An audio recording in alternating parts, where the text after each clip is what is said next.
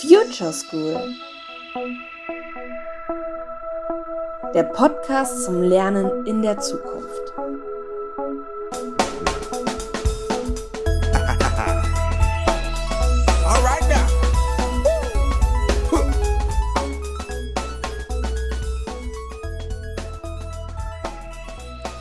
Alle Zuhörerinnen. Mein Name ist Marlene und ich bin 14 Jahre alt und habe als Schülerin natürlich einige Fragen zum Thema individuellem Lernen und die Schule der Zukunft im Generellen. Diese Fragen können heute hoffentlich von Franziska Bayer-Mosch geklärt werden. Franziska, möchtest du dich einmal kurz vorstellen?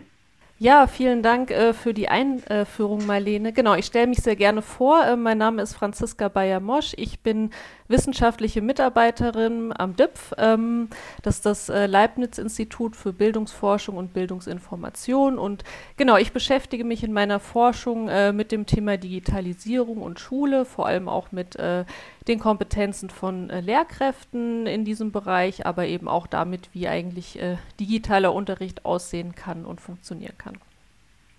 Okay, danke. Also meine erste Frage wäre gleich zum Thema Lehrerinnen und Lehrer. Welche Rolle würden Lehrer und Lehrerinnen eigentlich in der Schule der Zukunft vor, äh, spielen? Mhm. Marlene, du hast ja schon das Thema aufgemacht. Es geht eben um vor allem das individuelle Lernen mit digitalen äh, Tools, äh, wie das in der Zukunft aussehen könnte. Was wir so aus der Wissenschaft wissen, ist eigentlich immer, dass wir am Ende eigentlich so eine Kombination haben möchten. Also wir möchten gar nicht, dass in der Zukunft in der Schule oder das ist auch gar nicht wünschenswert oder total effektiv, dass jetzt alle Schüler nur noch äh, an, an einem Tablet oder einem anderen digitalen Endgerät äh, sitzen und nach ihrem ganz individuellen Lehrplan, äh, Lernplan nur noch lernen, sondern wir haben gerne eine Kombination, wo genau das passiert, was ich gerade beschrieben habe, aber in anderen Phasen des Unterrichts und des Lernens eben Schüler auch zusammen in Gruppen oder im Plenum oder wie jetzt im Klassenverband arbeiten, um dann vielleicht auch Inhalte, die sie in ihrer individuellen Phase, in ihrem Tempo eben erarbeitet haben, ähm, dann weiter vertiefen und sich eben mit anderen darüber austauschen. Und jetzt ganz speziell in dieser individuellen Lernphase, also wo die Lernenden vielleicht wirklich individualisiert an ihren digitalen Tools arbeiten, jeder für sich. Ähm, das kann natürlich vor Ort in der Schule stattfinden, im Klassenzimmer und die Lehrkraft, ähm, genau, die bekommt dann ein bisschen eine andere Rolle, als sie sie aktuell hat. Aktuell sind Lehrkräfte ja häufig noch die Personen, die den Unterricht leiten, die den vorbereiten, die die Instruktion machen und auch das Tempo und alles Mögliche bestimmen und auch die Sequenz, was machen wir jetzt, was kommt als nächstes. Aber in so einer individualisierten Lernphase an digitalen Medien wären die Lernkräfte dann eher so, ähm, ja, würden sie die Rolle der Lernbegleitung oder des Lerncoaches übernehmen, wie wir in der Forschung auch manchmal sagen. Das heißt, sie beraten und unterstützen die Schülerinnen eher in ihrem individuellen Lernen. Das heißt, sie gehen zum Beispiel herum oder können auch direkt vielleicht Daten auf einer Lernplattform oder in der Lernsoftware einsehen, woran Schüler vielleicht gerade gearbeitet haben und können dann auch individueller unterstützen. Das heißt, dadurch, dass die Lehrkraft nicht mehr den Inhalt selbst präsentiert und durchgehen muss, hat sie eben Zeit, zu den SchülerInnen zu gehen, die vielleicht gerade Probleme haben oder die eine Frage haben ähm, genau, und kann eben vielleicht auch die Schüler mehr unterstützen, die zusätzlich zu dem, was sie online vielleicht auf der Lernplattform lernen, auch noch zusätzliche Unterstützung brauchen. Also die Lehrkraft wird vielleicht eher jemand, der berät, der Coach, der auch Feedback noch zusätzlich gibt, aber eben nicht mehr der, der den Input ähm, macht, sondern genau, die Schüler sind da selbstgesteuerter und die Lehrkraft hat mehr Zeit zu unterstützen, Feedback zu geben, aber vielleicht auch schon zu diagnostizieren, wo vielleicht auch noch mehr Probleme sind. Also kann man sagen, dass der Unterricht nicht mehr sich so in der Schule abspielt wie jetzt, sondern dass es mehr so ist, dass jeder Schüler seinen eigenen Lernstoff macht und man sich dann in der Schule austauscht? Das ist eine Möglichkeit, was wir ähm, als Flipped Classroom Konzept bezeichnen in der Forschung. Das ist eben ein Konzept im Bereich des Blended Learnings. Das ist so der Überbegriff und das meint genau das, was ich am Anfang meinte, dass wir also so eine Mischform haben aus Unterricht, der eben online stattfindet.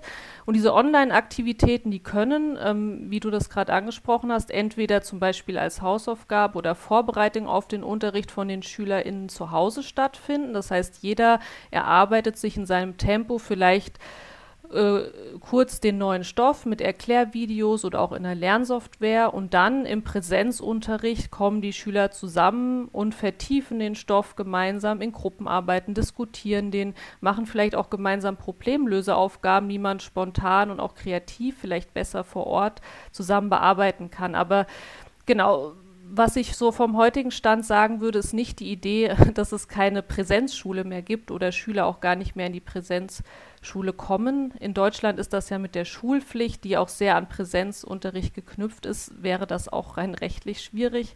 Tatsächlich, die Idee ist, wie gesagt, so eine Mischform. Aber diese Online-Phasen, von denen wir sprechen, die müssten auch nicht als Hausaufgabe zu Hause stattfinden, auch die könnten sogar in der Schule stattfinden, zum Beispiel in einem Lernlabor oder auch einfach im Klassenzimmer. Und dann wechselt man eben die Sozialform. Nach einer Stunde vielleicht äh, am PC lernen, wechselt man und geht vielleicht in Gruppen zusammen, nimmt sein Tablet vielleicht auch mit unterstützend. Aber genau, die Idee ist nicht, äh, die Schule als Lernort aus, äh, aufzugeben, weil genau sie auch ein Ort für soziale Kontakte ist, auch soziales Lernen, was man natürlich im direkten Austausch mit anderen Menschen natürlich besser kann äh, als alleine, wenn man jetzt auch soziale Lernziele verfolgt.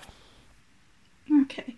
Äh, sie haben gerade äh, Lernlabor gesagt. Was genau, meinst, also was genau meinst du damit? Ähm, Genau, mit Lernlabor, das habe ich jetzt einfach mal so ein bisschen als Allgemeinbegriff benutzt, aber was man sich vorstellen könnte und was es zum Beispiel auch für Konzepte im, in den USA wird sehr viel mit diesem Blended Learning, was ich beschrieben habe, experimentiert oder viel ausprobiert.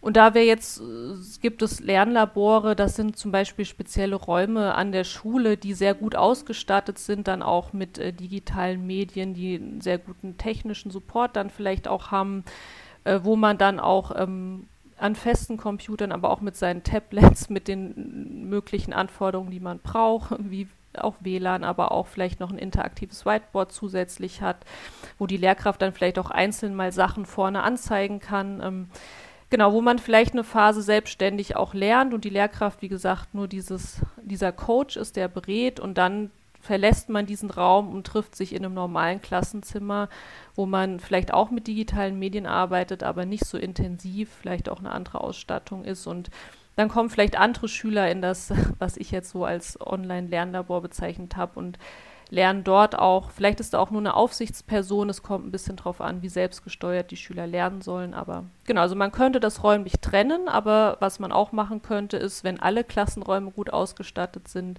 alle verschiedenen Sozialformen und Unterrichtsphasen in einem Raum machen. Genau.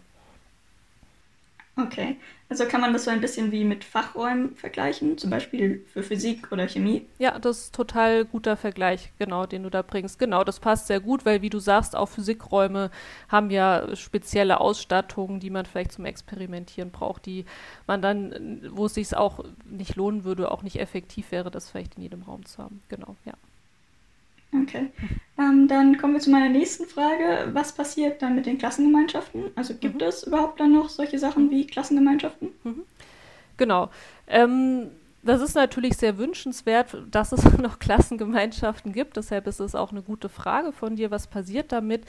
Es ist deshalb wünschenswert, weil, wie ich vorhin auch schon gesagt habe, wie gesagt, die Schule ja auch sehr stark als ja, Ort des sozialen Austausches, des Zusammenlebens Commons wahrgenommen wird und ja auch ist. Das hat man, glaube ich, jetzt durch die Corona-Pandemie ja auch wieder äh, sehr stark gemerkt. Das heißt, Schule ist ja auch ein Ort, ähm, wo auch soziale Kontakte geknüpft werden, wo man Freunde treffen kann, auch wirklich regelmäßig, ohne sich immer verabreden zu müssen. Die sind dann einfach da. Ähm, genau, deshalb, wie gesagt, vor dem Ziel dieses Blended Learnings, also dass man eine Mischung aus diesem individualisierten Online-Lernen und auch anderen Lernphasen eben macht, die auch noch am Lernort Schule stattfinden, ist schon das Ziel, dass es dann natürlich diese Klassengemeinschaften auch noch gibt und man eben diese individualisierten Lernphasen ja auch mit Phasen wechselt, wo man in seiner Klassengemeinschaft dann vielleicht auch nochmal gruppiert werden kann mit anderen, die in der Lernsoftware ähnlich gut wie, wie man selbst ist oder auf einem ähnlichen Level und man vielleicht dann auch zusammen in der Gruppe weiterarbeiten kann. Also dass man dieses, was man online macht und in Präsenz macht, auch vielleicht sehr eng miteinander verknüpft, aber es diesen Klassenkontext genau, natürlich auch aus den Gründen, die ich genannt habe, schön wäre, wenn es den eben tatsächlich noch gibt. Wobei man, wie gesagt, man kann das auch flexibler sehen, dass Schüler auch mehr wechseln. Also solche, ähm, Solche Versuche gibt es in den USA auch, wo man die Lerngruppe vielleicht größer denkt und man bestimmte Kleingruppen hat, die man für ein bestimmtes Thema immer sieht oder in einer bestimmten Sozialform. Und dann wechselt man und für, für ein anderes Thema trifft man ganz andere Schüler, die jetzt vielleicht in einer ganz anderen Klasse wären. Also dass man vielleicht auch ähm, diese Klassen auflöst und eine größere Gemeinschaft hat und auch flexibilisierter zusammen ist. Ja. Also sind dann Klassengemeinschaften weniger ein Ding und mehr Kurse? Oder wie darf ich das verstehen? Genau, man könnte das als Kurssystem denken, wie es jetzt in der Oberstufe ja auch schon organisiert ist. Ähm, das sind natürlich Sachen, die offen oder flexibel sind, je nachdem, was für ein Konzept des individualisierten Lernens man genau auch umsetzen möchte oder welches Blended Learning Konzept man umsetzen möchte, ähm, wie man das vielleicht auch räumlich umsetzen möchte. Aber beides wäre möglich. Also natürlich könnten auch jetzt Klassenverbände bestehen bleiben und man kann so ein Konzept auf Klassenebene denken, wie ich es beschrieben habe, aber man könnte es auch, wie du sagst, natürlich als mehr so ein Kurssystem natürlich auch denken, ja. Also beides wäre möglich und genau, das sollte jetzt nicht äh, auch nicht davon abhängen, ob man mit digitalen Medien lernt oder nicht. Das, da spielen ja auch immer noch andere Fragen eine Rolle, ähm, warum man sowas machen möchte oder nicht. Ja. Okay, dann die nächste Frage wäre, die betrifft jetzt vor allen Dingen Nebenfächern. Mhm. Es ist, in Nebenfächern ist es ja sehr wichtig, die mündliche Note, eine mhm. gute mündliche Note zu haben, weil zwei Drittel der, der Endnote sind die mündliche Note. Mhm. Wie werden diese Noten dann zusammengesetzt? Mhm.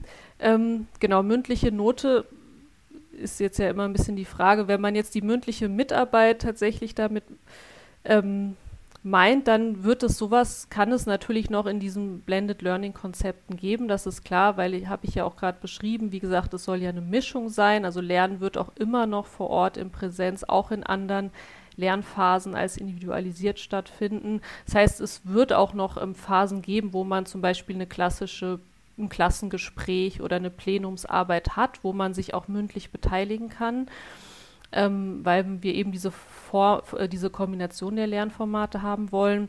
Ähm, die Frage es ist natürlich eine ganz andere Frage, warum die mündliche Note in Nebenfächern zwei Drittel ausmacht. Man kann die mündliche Note natürlich auch flexibler auslegen. Also man kann in eine mündliche Note ja auch zum Beispiel die Beteiligung an einem Klassengespräch zählt ein bestimmter Anteil, aber wenn man das Klassengespräch vielleicht gar nicht mehr so viel Zeit an, einnehmen würde wie aktuell, könnte man die natürlich auch mit anderen Teilleistungen kombinieren, zum Beispiel ein Referat, das man in einem anderen Kontext hält oder auch in einer Kleingruppenarbeit vielleicht ein Produkt, was in einer Kleingruppenarbeit, wo man auch argumentieren üben soll, entsteht, wo man vielleicht auch bewerten kann, ähm, wie gut man sich in eine Gruppe einbringt, welche Argumente man einbringt. Also man kann das äh, auch ein bisschen flexibilisieren und so wie die mündlichen Noten aktuell ja auch funktionieren, sind sie ja auch nur bedingt sinnvoll. Also es wäre vielleicht sogar auch ein ja, ein interessanter Anreiz, sich zu überlegen, wie sich die mündliche Note auch ähm, verändern könnte. Ähm, genau, weil aktuell äh, ist bei der mündlichen Mitarbeit ja immer der Fall, dass es so eine Vermischung von Lern- und Leistungssituationen gibt. Das heißt, äh, man soll sich beteiligen am Unterricht, um etwas zu lernen, aber gleichzeitig wird man dabei ja immer bewertet, also die eigene Leistung und das führt natürlich auch bei manchen zu Ängsten oder ist natürlich auch schwierig. Das ist bei schriftlichen Klausuren ja nicht der Fall. Da lernt man vielleicht alleine oder in der Gruppe und dann gibt es einen definierten Zeitpunkt, wo das in der Prüfung abgefragt wird, wo es dann um die Leistung geht. Und sowas wäre vielleicht auch bei der mündlichen Note dann sogar wünschenswert. Ähm, ja, in den Lernsituationen gar nicht bewertet zu werden und dann vielleicht auch eine Prüfungsform zu haben, wo man unter Beweis stellen muss, dass man argumentieren kann oder dass man genau auch kommunikativ irgendwas ein Argument vorbringen kann. Das ist ja genau die Sache mit mündlichen Noten, dass man eben nicht dafür lernen muss und dass man halt im Unterricht praktisch seine Note hochziehen kann. Wenn man jetzt eine Arbeit mhm. zum Beispiel nicht so gut gemacht hat, dann kann man mit Hilfe der mündlichen Note auch durch Fragen stellen, das mhm. reicht ja schon, mhm.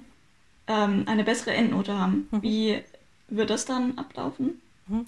Genau, auch das ist natürlich, äh, also die Frage bei mündlichen Noten, wie gesagt, sie sind eben zum Teil kritisch zu sehen, weil hier ist jetzt auch die Frage, du bringst da ein ganz gutes Beispiel, man kann auch allein durch Fragen stellen, seine Note hochziehen oder verbessern. Auch bei, bei mündlichen Noten muss man sich eben fragen, was wird da bewertet und wofür werden sie vergeben und was will man denn als Lehrkraft bewerten? Also möchte ich tatsächlich das Wissen, das Fachwissen mit der mündlichen Note beurteilen oder beurteile ich die Motivation, wie anstrengungsbereit ist vielleicht jemand oder bewerte ich das Interesse? Also was, wofür vergebe ich eigentlich die Note? Und das vermischt sich eben häufig bei der mündlichen Mitarbeit. Und bei SchülerInnen, die sich vielleicht gar nicht melden, weiß ich letztendlich gar nicht, ob sie sich vielleicht einfach nicht trauen, ob sie die Frage gar nicht beantworten können, weil sie das Wissen nicht haben äh, oder ob es noch andere Gründe gibt. Das heißt, bei Schülerinnen, die sich gar nicht beteiligen, könnte ich streng genommen gar keine Note vergeben, weil ich ja gar nicht weiß, ja,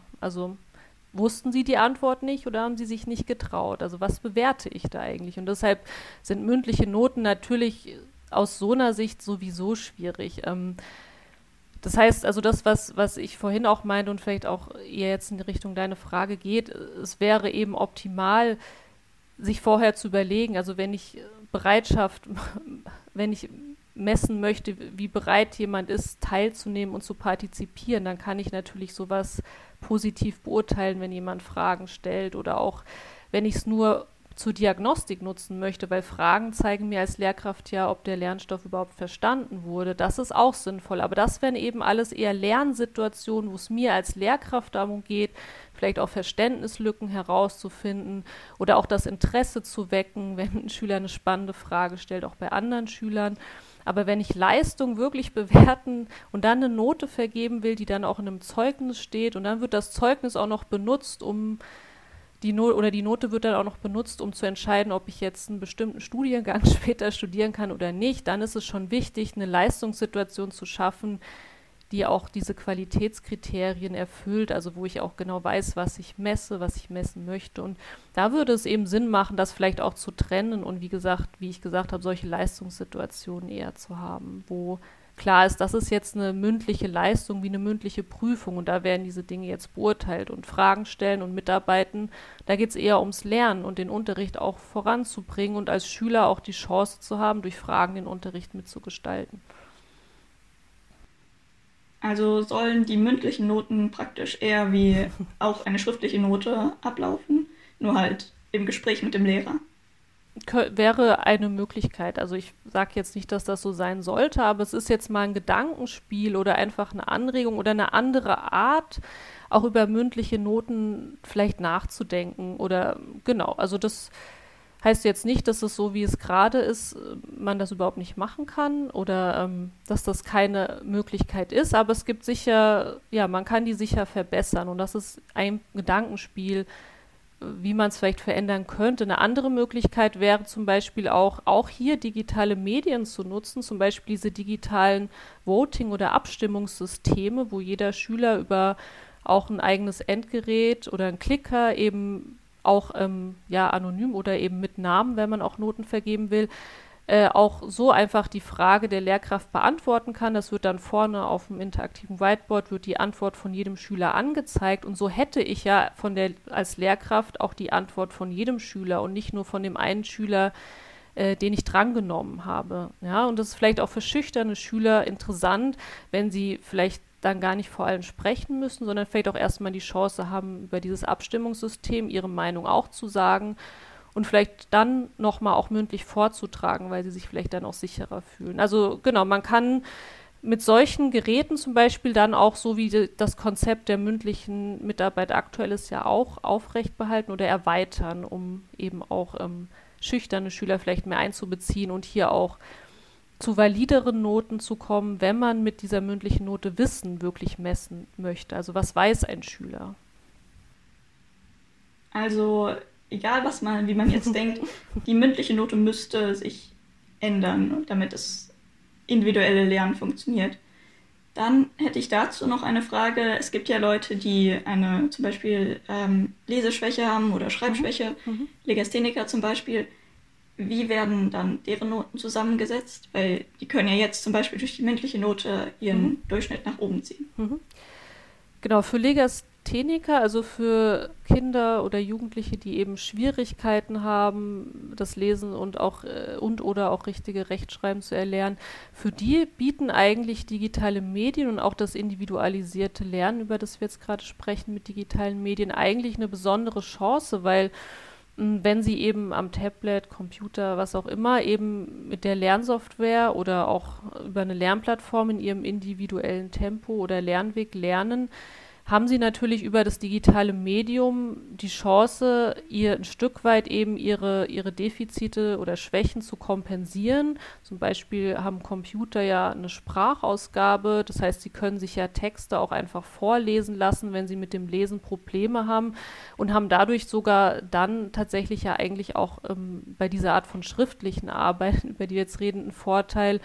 Und durch die automatische Rechtschreibprüfung, die man ja auch in vielen Schreibprogrammen am Computer nutzen kann, die auch Rechtschreibung und Grammatik prüft, ähm, könnten Sie hier natürlich auch, ähm, wäre es eben auch, was wir, also, könnten Sie dieses Medium auch als prothetisches Hilfsmittel benutzen, also eben auch hier was ausgleichen oder kompensieren, was ja auch gar nicht bewertet werden soll. In Mathe, wenn ich da einen Text schreiben muss, soll ja gar nicht bewertet werden, ob ich da alles richtig schreibe. Und da ist es natürlich, kann, können hier diese Schwächen gut sogar kompensiert werden. Und ähm, genau, es gibt ja auch, auch hier sind digitale Medien, auch wenn wir jetzt über die pädagogische Förderung reden, also wenn wir Kinder fördern wollen, die Legasthenie haben, da bietet sich Lernsoftware natürlich auch ganz toll an, um diese Schwächen auch eben aufzuarbeiten oder da auch sich zu verbessern. Also hier sehe ich sogar eher ein Potenzial und wie gesagt, mündlich, das Konzept der mündlichen Mitarbeit würde in so einem Blended Learning eh nicht wegfallen. Welchen Stellenwert es dann bekommt, ist eine Frage, aber Legastheniker hätten in diesem schriftlichen Bereich ja sogar zusätzlich auch Unterstützung, was auch wieder ausgleichen könnte, dass es vielleicht einen etwas geringeren mündlichen Anteil gibt. Also ich höre daraus, dass die Prüfungen vermutlich dann auch digital sein werden ja, digitales Prüfen ist tatsächlich nochmal was ganz anderes als digitales Lernen. Das ist auch nochmal, also auch aus rein rechtlicher Sicht und äh, auch von der Umsetzung und Organisation auch nochmal was, worüber, ja, wo man sehr viel auch Gedanken rein investieren muss. Ähm, äh, auch Prüfungen in der Schule rechtssicher zu machen, auch immer die Frage, was passiert mit den Daten, die dann auch digitalisiert erhoben sind, wer hat worauf Zugriff, wie beugt man auch ähm, Schummeln und solche Dinge am Computer vor. Das sind ja ganz, da sind ganz viele Fragen und diese elektronischen Prüfungen, wie gesagt, sind auch nochmal ein Thema für sich, würde ich sagen, unabhängig davon, ob man jetzt schon ähm, digital lernt, wobei es schon auch immer äh, ein Ziel sein sollte, das irgendwie auch zusammenzubringen. Also wenn man in einem digitalen Format lernt, ist es natürlich auch naheliegend und auch förderlich, wenn man im selben Format dann auch abgefragt wird hinterher. Das ist natürlich klar. Und solche kleinen Lernstandserhebungen und kleine Zwischenlernkontrollen, die kann man ja ganz leicht dann digital in diese Lernsoftware-Lernplattform machen, wenn die auch jetzt vielleicht nicht in eine Endnote einfließen. Aber bei so großen Prüfungen ist es schon etwas aufwendiger. Und ähm, genau, in Deutschland, da wird es genau, so weit sind wir, glaube ich, an, oder sind wir ja an vielen Schulen noch überhaupt nicht. Aber ähm, es ist sicher was, was auch in Zukunft wahrscheinlich kommen werde, wird, würde ich jetzt mal denken. Und ähm, in anderen Ländern wie in den USA auch schon mehr gibt. An Hochschulen gibt es ja auch schon viel, wird ja auch schon viel mit elektronischen Prüfungen gemacht. Also es ist auf jeden Fall möglich, aber ähm, genau, es ist auf jeden Fall auch nochmal eine andere Baustelle, würde ich einfach mal sagen. Aber es ist auch nicht, äh, wie man, man kann auch so ja schon individualisiert lernen, ohne dass die Prüfung jetzt ähm, zwingend dann auch digital sein muss, sag ich mal. Also, ich verstehe, wie man so etwas bei Mathe oder Naturwissenschaften mhm. machen könnte.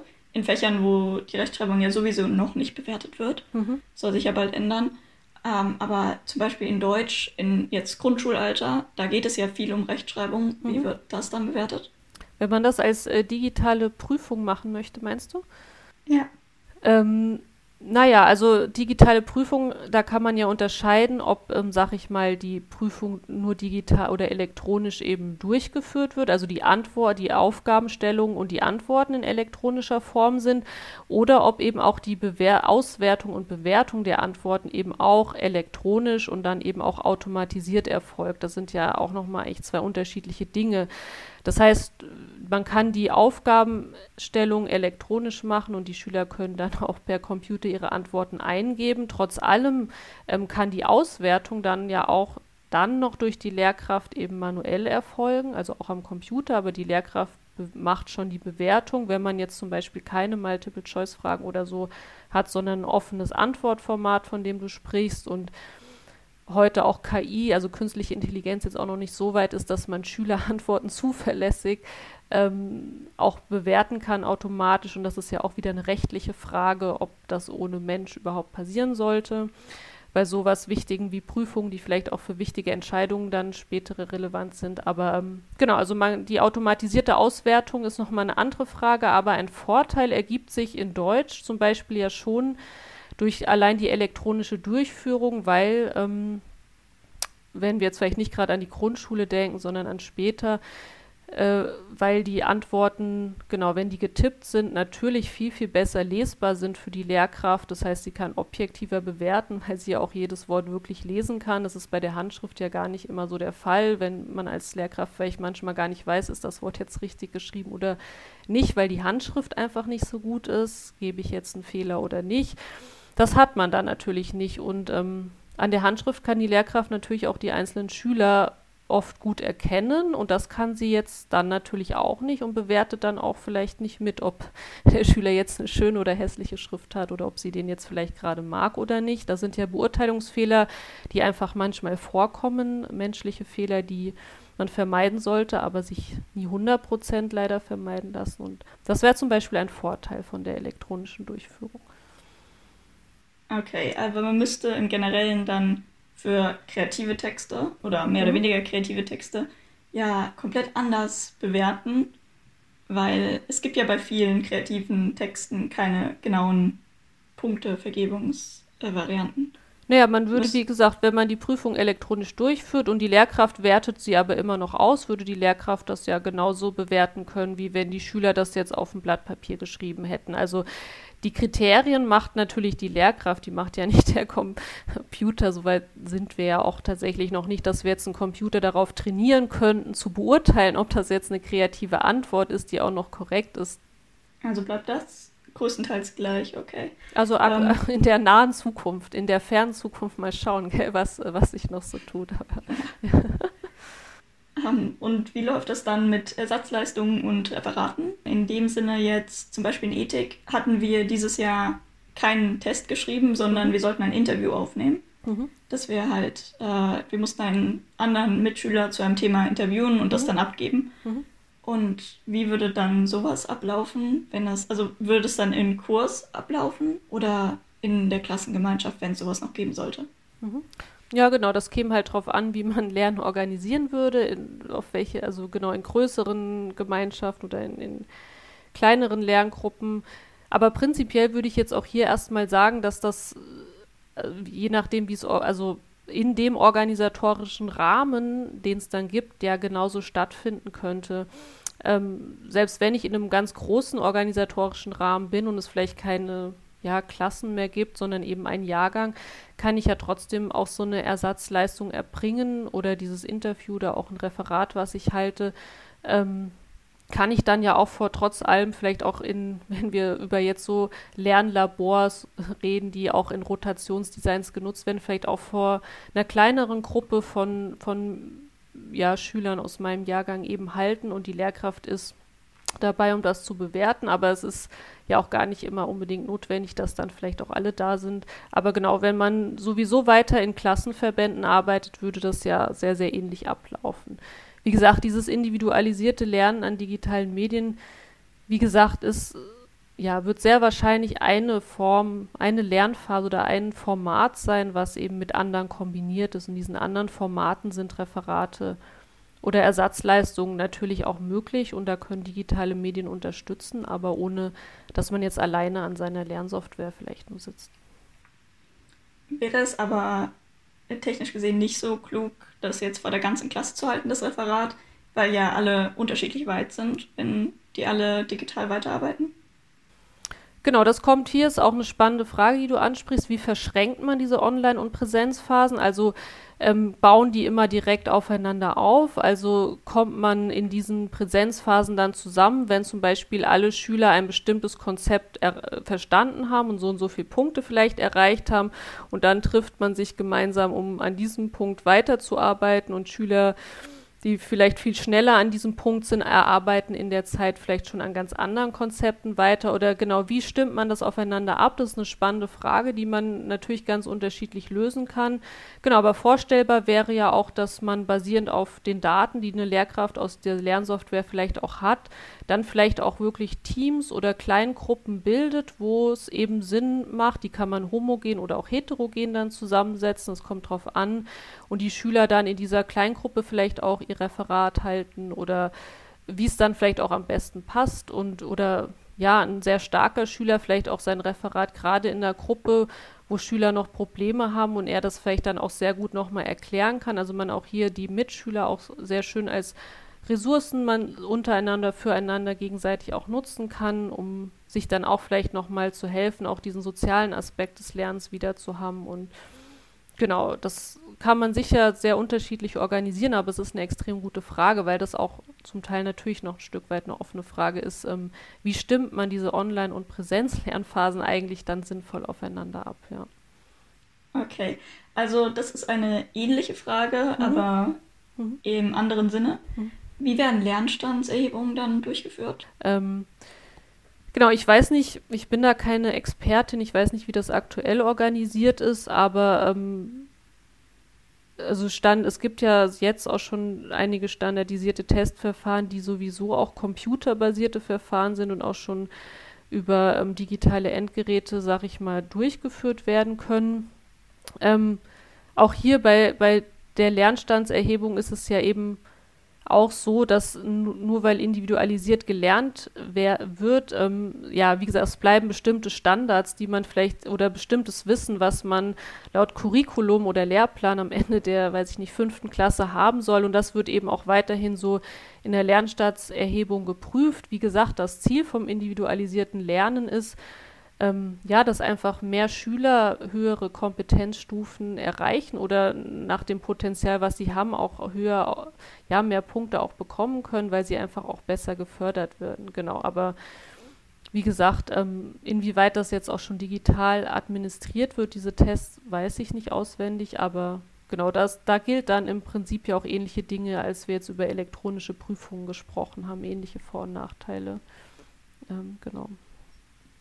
Okay.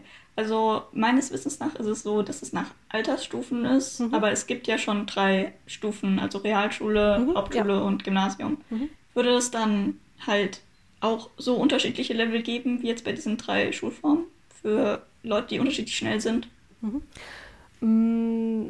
Naja, in diesen, also genau, in, die, in dieser Unterteilung jetzt nach Schulart oder Schulform, genau, da gibt es ja auch nochmal, je nachdem, über welche Art von Lernstandsebung wir jetzt reden, aber es gibt ja auch, kann man ja auch immer nochmal viel differenzierter Kompetenzstufen äh, bilden. Also in Stufe 1 kann ich die und die Fähigkeit zu dem und dem Ausmaß und in Stufe 2 kann ich dann das schon und so weiter, wie wir das vielleicht auch von ähm, großen Studien wie PISA oder so kennen, wo ja auch regelmäßig ähm, Leistungen erfasst werden von SchülerInnen.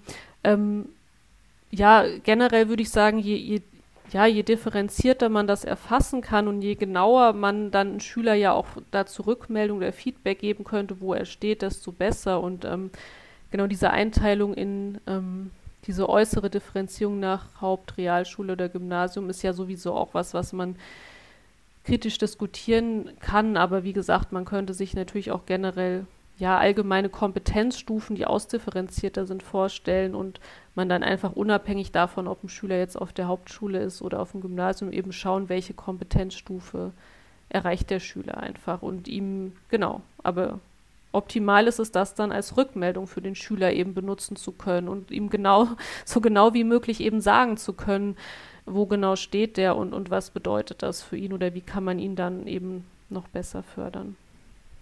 Gäbe es dann überhaupt noch so etwas wie Hauptschule und Gymnasium und so oder wäre das alles eins? Ja, ich würde auch sagen, das ist jetzt auch eine Frage, die die man unabhängig von, von, der Frage, ob wir jetzt digital individualisiert lernen, beantworten kann. Das sind ja auch nochmal schulorganisatorische Fragen, die man auch, äh, ja, die man ganz anders beantworten kann, auch vor politischen Hintergründen ganz anders. Ähm, aber prinzipiell, also das, was wir jetzt auch ähm, ähm, prinzipiell ist, wenn wir über individualisiertes Lernen reden, geht es da ja vor allem um das, was wir innere Differenzierung nennen oder wir versuchen auf Unterrichtsebene eben äh, Schülern individuelle Lernwege aufzuzeigen und nicht schon durch äußere Differenzierung, also diese Einteilung in Haupt-, Realschule, Gymnasium, schon möglichst homogene äußere Lerngruppen zu bilden, um sie dann einheitlicher als Lehrkraft äh, unterrichten zu können. Also da hast du schon ein Stück weit recht. Das wäre vielleicht gar nicht mehr so notwendig, wenn wir sowieso sagen, wir lernen individualisiert mit Lernsoftware, dann ist es für die Lehrkraft ja gar nicht mehr so relevant, dass ich jetzt schon von vornherein eine, eine homogene Klasse bekomme, wo alle Schüler irgendwie auf einem ähnlichen Niveau sind oder wo Schüler ähm, ein ähnliches Potenzial haben, weil sie eh individualisiert an ihrer Lernsoftware lernen können. Ich als Lehrer eher Lernbegleiter bin und eben nicht mehr das Problem habe, dass ich mit der ein und derselben Instruktion einen Schüler mit, mit ja, sehr, sehr guten oder sehr schlechten Leistungsvoraussetzungen gleichzeitig erreichen muss. Das hätte ich gar nicht mehr so. Und da, genau, bräuchte ich vielleicht diese äußere Differenzierung dann auch gar nicht mehr so stark, ja. Ähm, meine nächste Frage wäre Klassenausflüge, im Spezifischen jetzt fachspezifisch. Mhm, mhm. Äh, wie würde das ablaufen?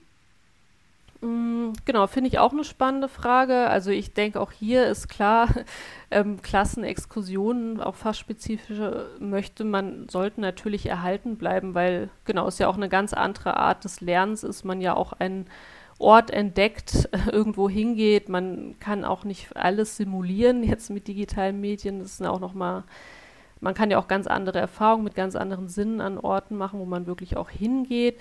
Ähm, genau, wie gesagt, solche Phasen sollte es natürlich auch weitergeben. Aber was spannend ist, diese Klassenexkursion natürlich auch mit den individualisierten Online-Lernphasen vielleicht zu verknüpfen. Also, dass man in einer individuellen Lernphase vorher das vielleicht vorbereitet, auch die Exkursion. Also, man auch individuell vielleicht als Schüler schon Schwerpunkt setzen kann oder auch Fragen, die man dann spezifisch bei der Klassenexkursion vielleicht auch beantworten muss oder hier auch nach Interessen oder auch wie der Lernstand ist, auch diese Exkursion vielleicht individueller für sich nutzen kann, worauf man achtet oder was genau schaut man sich dort an oder nimmt man vielleicht auch näher unter die Lupe. Was aber auch spannend ist, wenn man sein Tablet oder wo auch immer man individualisiert lernt mit seiner App oder Software vielleicht auch dabei hat und zum Beispiel auch auf der Exkursion vielleicht Fotos oder andere Artefakte erstellt, die man dann auch direkt wieder in sein System oder in seine sein Account oder Software auch einstellen kann. Oder vielleicht hat man auch ein kleines E-Portfolio, wo man auch so sammelt, was man macht. Und ja, das, was man an der Exkursion lernt, vielleicht auch direkt wieder in sein Lernsystem vielleicht auch einspeisen kann. Und ähm, ja, vielleicht auch äh, spannend, dann selbst auch zu schauen, wie kann, kann das weiter dann auch den Lernprozess beeinflussen, was ich jetzt auf der Exkursion gemacht habe. Und ja, auch wieder als Feedback mit einzuspeisen, wäre auch ein spannender Punkt, eben diese Verknüpfung zwischen diesen unterschiedlichen Arten von Lernräumen, Phasen, genau. Okay, also ähm, die nächste Frage wäre, wie funktionieren Schülerexperimente? Also ist es dann überhaupt noch möglich, als Schüler innerhalb einer Klasse zusammen zu experimentieren? Mhm. Ähm, genau, das finde ich, kann man sich schon auch nach wie gut dann äh, noch gut vorstellen.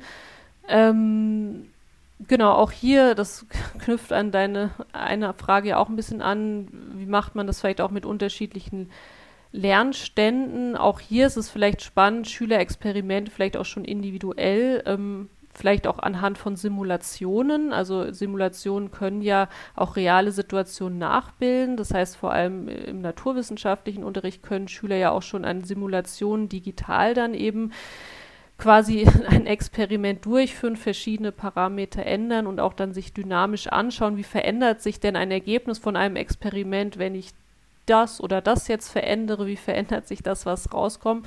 Man damit vielleicht auch schon individuell für sich experimentieren kann und dann vielleicht auch wieder je nachdem, wie gut man das schon äh, in der Simulation auch verstanden hat, vielleicht dann in, in einer Präsenzphase eben zusammenkommt mit Mitschülern, die das vielleicht schon sehr gut verstanden haben oder die auf einem ähnlichen Stand sind und man dann gemeinsam äh, vielleicht das Experiment mit ein, zwei der Parameter, die man verändert, vielleicht auch dann gemeinsam ausprobiert und das eben dann auch, ähm, genau, vielleicht nochmal als Peer-Feedback von den anderen Schülern nutzt, um vielleicht auch das besser zu verstehen, was man sich vielleicht auch schon individuell ver, äh, ja, erarbeitet hat oder nochmal zu prüfen. Passiert in der Realität dann eigentlich genau, genau das Gleiche wie in der Simulation und das auch mit Mitschülern zu diskutieren, ist ja auch nochmal eine spannende Erweiterung, um genau Ideen nochmal auch von anderen Schülern über Hypothesen zu dem Experiment zu bekommen, was man jetzt beim individualisierten Lernen ja so spontan oder kreativ auch zusammen ja gar nicht entwickeln kann immer.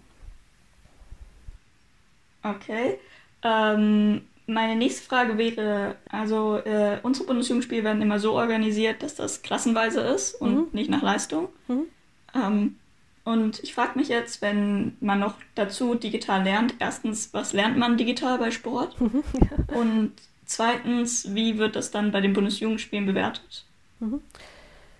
Genau, deine erste Frage ist ja wieder mehr so auf dieser organisatorischen Ebene, wie sind Klassenverbände und so weiter organisiert. Das, genau, wie gesagt, find, kann man beim individualisierten Lernen mit digitalen Medien ja auch ganz unterschiedlich ausgestalten. Ähm, genau, aber vielleicht digitale Medien auch im Sportunterricht und Individualisierung. Ähm, genau, was ich da persönlich auch spannend finde, ist eben, dass man auch das wieder verknüpft, also eben auch naja, dass man auch sein Tablet äh, auch dabei hat, jetzt bei solchen, auch im Sportunterricht, jetzt vielleicht auch außerhalb der Bundesjugendspiele und eben auch, ähm, ja, Mitschüler, also Peers, also andere Schüler, natürlich auch, wenn es jetzt um, ja, die ähm, Bewegungsanalyse geht, von zum Beispiel beim Badmintonspielen oder wo auch immer oder irgendwo in der Leichtathletik, beim Hochsprung, natürlich digitale Medien extrem helfen können, auch Bewegungen aufzunehmen gegenseitig und dann auch gemeinsam zu analysieren, weil man selbst seine eigene Bewegung natürlich in der Regel nicht sieht, aber dieses Feedback, was man durch das Anschauen der eigenen Bewegung bekommt auf einem Video,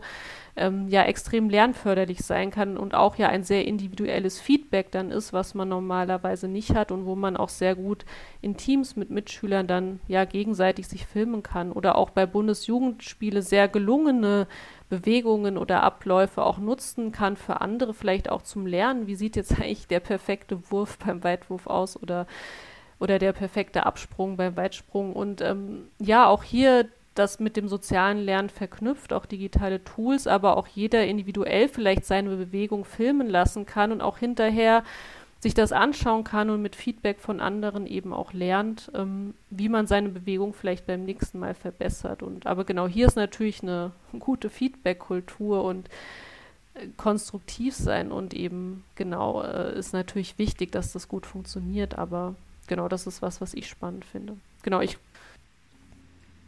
also zu guter Letzt habe ich noch mal eine Frage mhm. zu mhm. Lehrern. Mhm. Und zwar, was passiert, wenn ein Lehrer krank ist? Weil jetzt ist es ja so, dass dann Vertretungsstunden halt passieren. Mhm. Aber wie wäre das, wenn der Lehrer dann sowieso nur noch Lehrbegleiter ist? Mhm.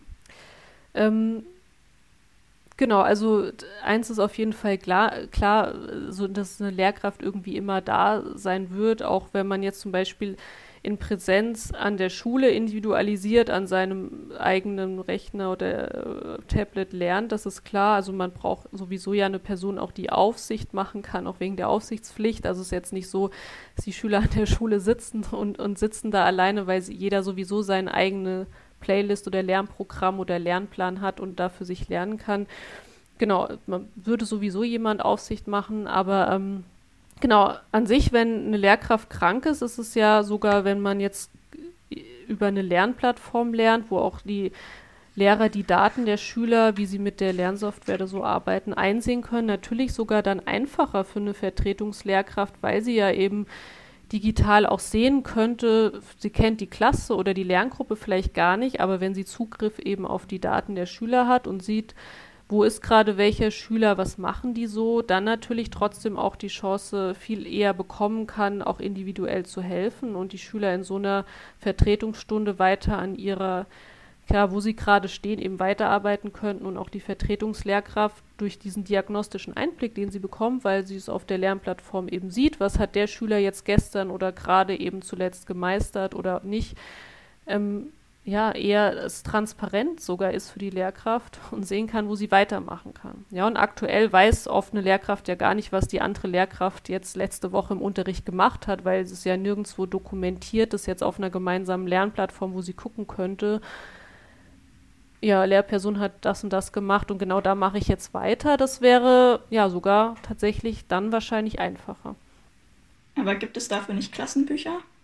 Ja. Da wird ja eingetragen, was man gelernt hat. Genau, das wird dann halt analog, also nicht digital eingetragen, aber natürlich kannst du, ja, als Lehrkraft hat man ja sehr, sehr viel zu tun. Eine Lehrkraft wird dann natürlich jetzt nie ganz genau eintragen können, was sie gemacht hat, vielleicht schon das Buch, welche Seite und so. Aber wie gesagt, auf so einer zentralen Lernplattform könnte die andere Lehrkraft naja auch für jeden Schüler individueller natürlich sich vielleicht auch eine Grafik über den Lernverlauf ausgeben lassen oder auch viel spezifischer einsehen, welche Aufgaben ein Schüler gemeistert hat und welche nicht. Das steht natürlich nicht im, im Klassenbuch und kann dann natürlich auch individueller unterstützen, wenn sie jetzt sieht, da gibt es einen Schüler, der hat vielleicht überall rot bei den Aufgaben, weil er es irgendwie nicht hinbekommt und dann kann sie speziell den Schüler auch in der Vertretungsstunde natürlich mehr unterstützen, während es auch Schüler geben wird, die vielleicht gerade gar keine Unterstützung brauchen. Und genau, das liefert ein Klassenbuch natürlich auch nicht. Und ähm, ja, das wäre vielleicht ein Vorteil. Okay, also meine letzte Frage für heute wäre, mhm. ähm, wenn man jetzt von Lerngruppen ausgeht, also kursartig, mhm. wäre das dann nicht die Gefahr, dass vielleicht Schüler gar nicht alles geben, weil sie nicht von ihren Freunden getrennt werden wollen? Mm, du meinst, dass sie bewusst eine schlechtere Leistung vielleicht bringen, weil ihre Freunde auch nicht so gut sind, damit sie mit denen dann gemeinsam in, in, in einer Gruppe in diesen Präsenzphasen lernen können? Verstehe ich das richtig? Ja. Ähm, ja, also äh, wie gesagt, die, die Gruppen homogen zusammenzusetzen, ist natürlich eine Möglichkeit, ja. Und das muss man ja auch nicht immer machen, das ist ja auch nicht immer sinnvoll. Also ähm, da ist zum Beispiel ja auch eine Kombination spannend, dass es bestimmte Phasen gibt, zum Beispiel bestimmte kooperative Lernphasen, wo auch ähm, die Schüler vielleicht in einer heterogenen Gruppe lernen und dann gibt es eine andere, wo sie vielleicht in einer homogenen Gruppe lernen. Also es würde sicher nicht so sein, dass man dann immer nur vielleicht in dem gleichen Viererteam lernt. So, so sind solche Rotationskonzepte auch gar nicht gedacht. Es wird auch immer noch Phasen geben, wo man gemeinsam im Plenum lernt, wo man dann also nach wie vor ja, mit vielleicht 20 Schülern auch sitzt, weil es gerade ein, ein, Thema oder ein Stoff oder ein Bereich ist, wo es sich auch anbietet, diesen Plenumsunterricht zu machen, weil es vielleicht darum geht, ähm, argumentativ irgendwas herauszuarbeiten, vielleicht auch in Politik und Wirtschaft oder wo es gerade darum geht, auch ganz unterschiedliche Meinungen zu sammeln, was in der individualisierten Lernphase gar nicht so einfach geht und auch gemeinsam kreativ vielleicht Lösungen zu entwickeln. Also es wäre ja, und was man ja auch machen kann, ist zum Beispiel, dass man morgens ja auch noch einen gemeinsamen Einstieg in den Unterrichtstag hat, bevor man in individuelle Lernphasen geht, wo man eben seine Freunde auch sieht oder dass man auch eben bewusst Phasen hat, wo die ganze Klasse auch immer zusammenarbeitet oder vielleicht auch tatsächlich solche Teambuilding-Phasen hat, wo man auch einfach mal gemeinsam zusammen ein Problem löst, wie, wie, genau, also wo man auch als Klasse arbeitet. Aber es ist eine gute Frage. Aber deshalb auch, wie gesagt, diese Idee des Blended Learnings, diese verschiedenen Lernformen zu mischen.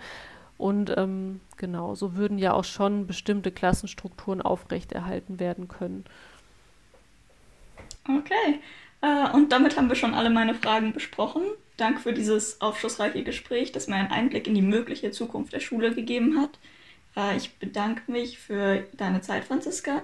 Und ich bedanke mich auch bei den ganzen ZuhörerInnen äh, fürs Zuhören und damit verabschiede ich mich.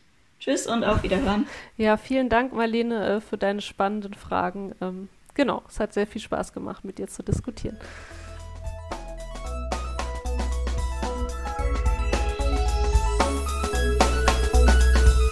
Der Future School Podcast ist Teil des Projekts Enorm Lernen von Übermorgen. Das Projekt ist am DIPF Leibniz Institut für Bildungsforschung und Bildungsinformation angesiedelt und wird im Rahmen des Wissenschaftsjahrs 2022 nachgefragt durchgeführt.